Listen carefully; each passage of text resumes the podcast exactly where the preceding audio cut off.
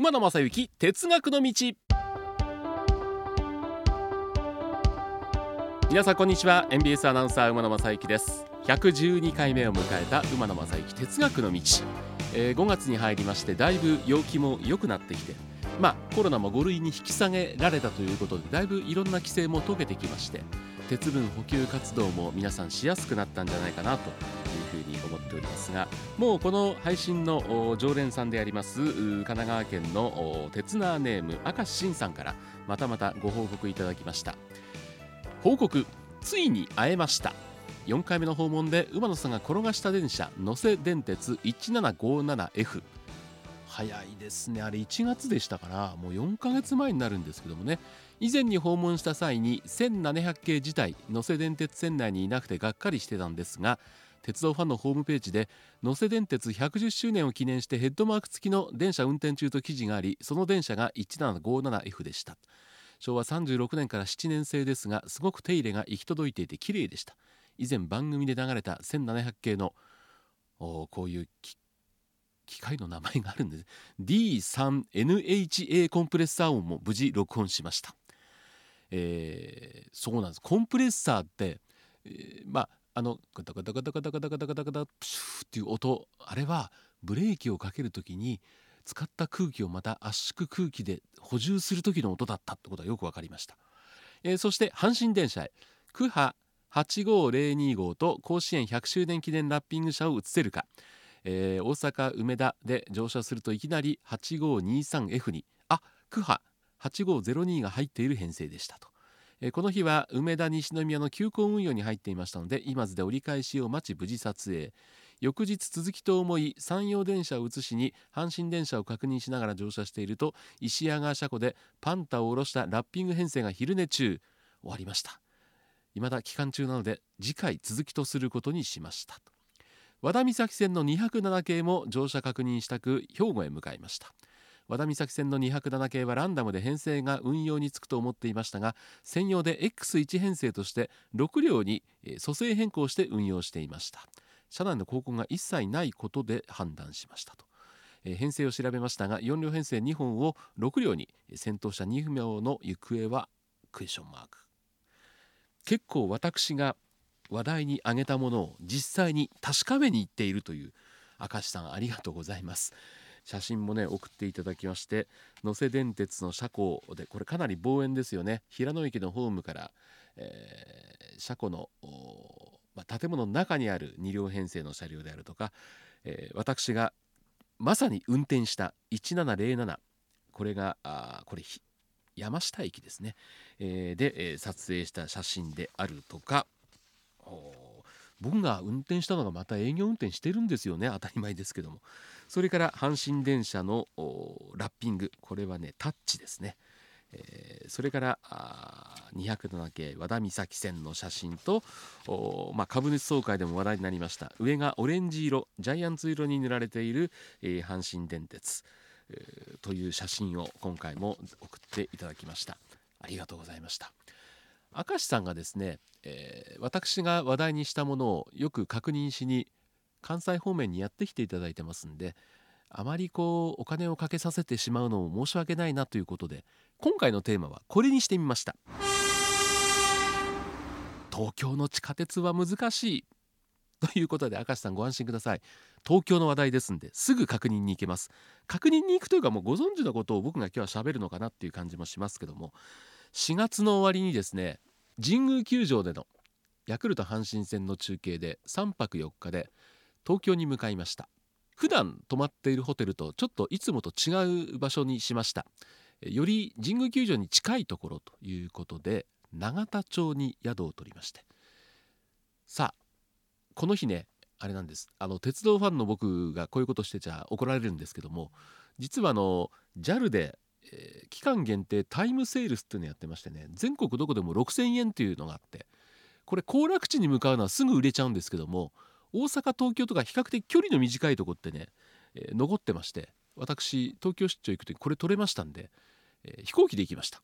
はい。で羽田から永田町に出るにはどういうルートが一番早いんだろうかと。いうことで。そうなんです。あのホテルのホームページを見ると最寄り駅永田町一番近い出口から3分って書いてあったかな。あまあここに落とし穴があるわけですけども。まず路線図を見てみようということで、まあ、東京にはご存知ように東京メトロと東京都交通局都営地下鉄という2つの路線が走ってますんで、えー、ホームページでですね、えー、この両者の路線図を取り出してみました。あの路線図ってあのいわゆる地図に落とし込んでるんじゃなくて、えー、まあいわゆる図案化してるわけですよね。でこれ東京メトロの地図と東京都交通局が出している地図では全然この地下鉄の路線が違うように見えるんですね。で例えば JR が出している路線図っていうのは基本的に、まあ、山手線が丸で、まあ、中心にあってそこにいろんな路線網がくっついてると。で、えー、東京都交通局の路線図もですね基本的に大江戸線があの、まあ、都庁前を起点終点にして環状じゃないんですけども、まあ、ほぼ丸なんで、えー、大江戸線が丸く描かれていてそれにつくように東京メトロあるいは JR の線路が描かれているということでもうあの大江戸線が中心ですから他の路線はぐにゃぐにゃぐにゃぐにゃ曲がってるんですね。でこれね例えばじゃあ東京メトロの路線図を見た時に何を中心にしているのか。東京メトロにはご存知のようにあの環状の電車がありませんので、まあ、これを中心にって決めにくい。ですけども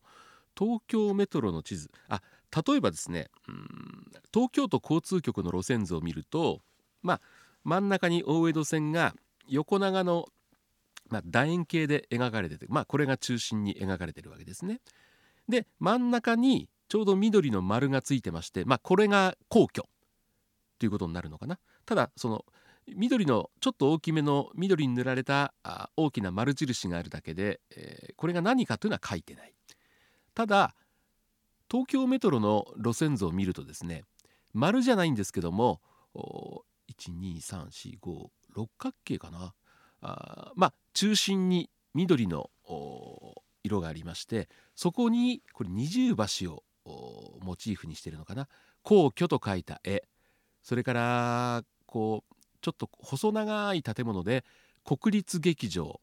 それからこの緑の囲まれてるとこの上の方には日本武道館。それから東京国立美術館。結構ね、えー、建物が書いてあるんですね、えー、国会議事堂東京ミッドタウン六本木ヒルズ。根津美術館神宮外苑イチョウ並木明治神宮渋谷スクランブル交差点。そしてバスタ新宿東京都庁。サムライミュージアム。小石川後楽園東京ドームシティ。湯島天神神田明神。電気街アメ横商店街。上野恩賜公園、えー、両国国技館。清澄庭園。アーバンドック。あもんじゃ焼き。月島のとこにもんじゃ焼き。それから築地場外市場歌舞伎座。浜離宮恩賜公園。羽田空港東京タワー増上寺泉岳寺、えー、いっぱいあ戸越銀座なんてのもありますね。私が育った戸越銀座。池上本門寺、えー、恵比寿ガーデンプレス。もうキリがないんですけども。結構いろいろ名所名所の絵が描いてあって非常にまあここに行くにはここなんだろうなって分かりやすくなってるんですがこれ親切なのはですね例えば池上本門寺っていうのは都営浅草線の、まあ、西馬込に近いんですよね。でこれ自社線じゃないとこの案内もしっかり書いている。で東京都交通局の案内図見ると別に西馬込が終点になっててその近辺に何があるかっていうのはあ書いてないですし副都心線と東横線が直通してますよね。で、えー、この地図のさ端っこの方に、えー、元町中華街まで直通運転書いてあって、えー、横浜のランドマークタワーとかそれから観覧車のイラストが書いてあります。千代田線と小田急線が相互直通してまして、えー、この地図の端には至る箱根唐木田伊勢原まで直通運転。その上に芦ノ湖に浮かぶ海賊船の写真が出てます。これどんどんどんどん期待してって見ていくと西武池袋線秩父とか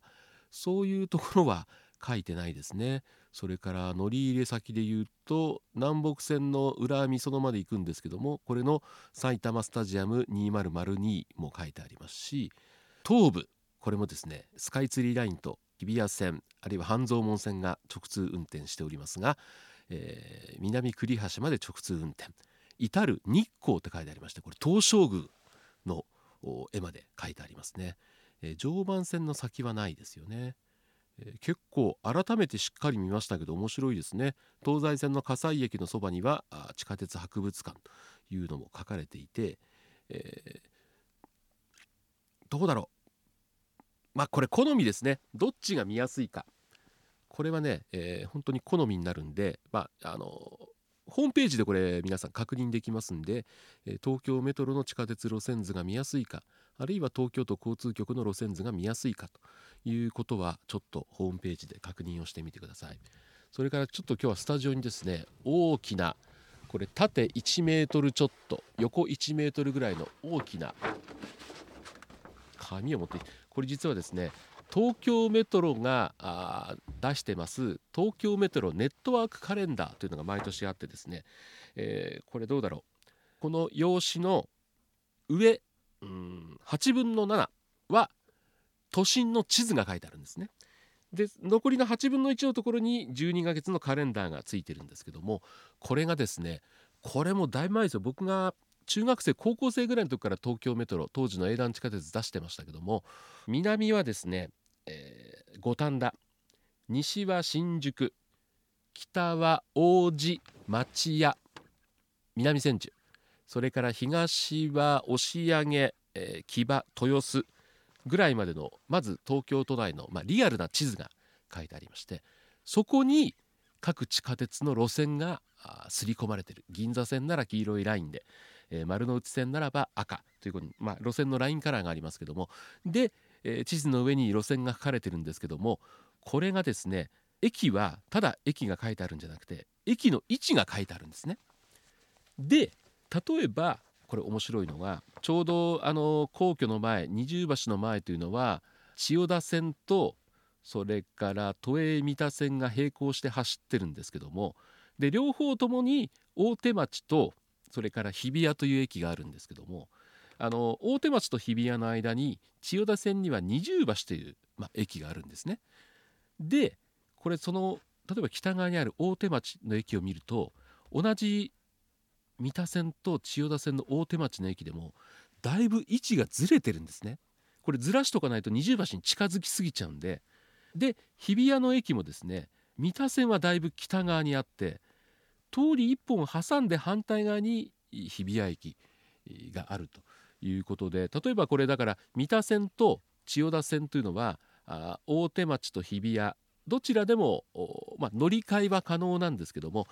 駅のホームがどんな位置にあるかっていうのをこの地図で確認することによってどっちで乗り換えるのがより便利なのかと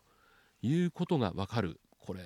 非常に分かりやすい地図でこれ毎年手に入れまして我々アナウンスセンターの男子更衣室の壁に僕は貼ってるんですね、えー、出張行く人がこれで便利になればいいなと思って誰も見てないですね。僕だけですね。見てるのは。これに乗るとだからまああのー2つの路線を乗り継ぐ時に乗り換え駅がいっぱいあるんですけどもどこの駅で乗り換えるのが一番いいのかと。いうことが非常によくわかるこのカレンダーが東京メトロ。これ市販はされてないと思うんですけどもこれあの東京にいる東京支社にですね、え私の先輩で鉄道大好きな人がいましてその人がどう手に入れるのか毎年送ってきてくれるという地図があって実は今回私その永田町に行くのに羽田空港からどうやって行くのが一番いいのかということでこの地図を見るのを忘れました。なもんで永田町の駅でえらい目に遭いました。東京の地下鉄は難しい。1回では語りきれません。私がどんなえらい目に遭ったか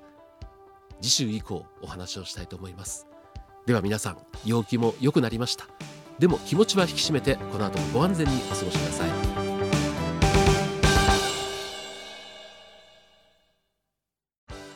えー、ぜひ皆さんにこの馬野正幸哲学の道へのご意見ご要望などもお待ちしております、えー、宛先お手紙の場合は郵便番号530-8304 MBS ラジオ馬野正幸哲学の道。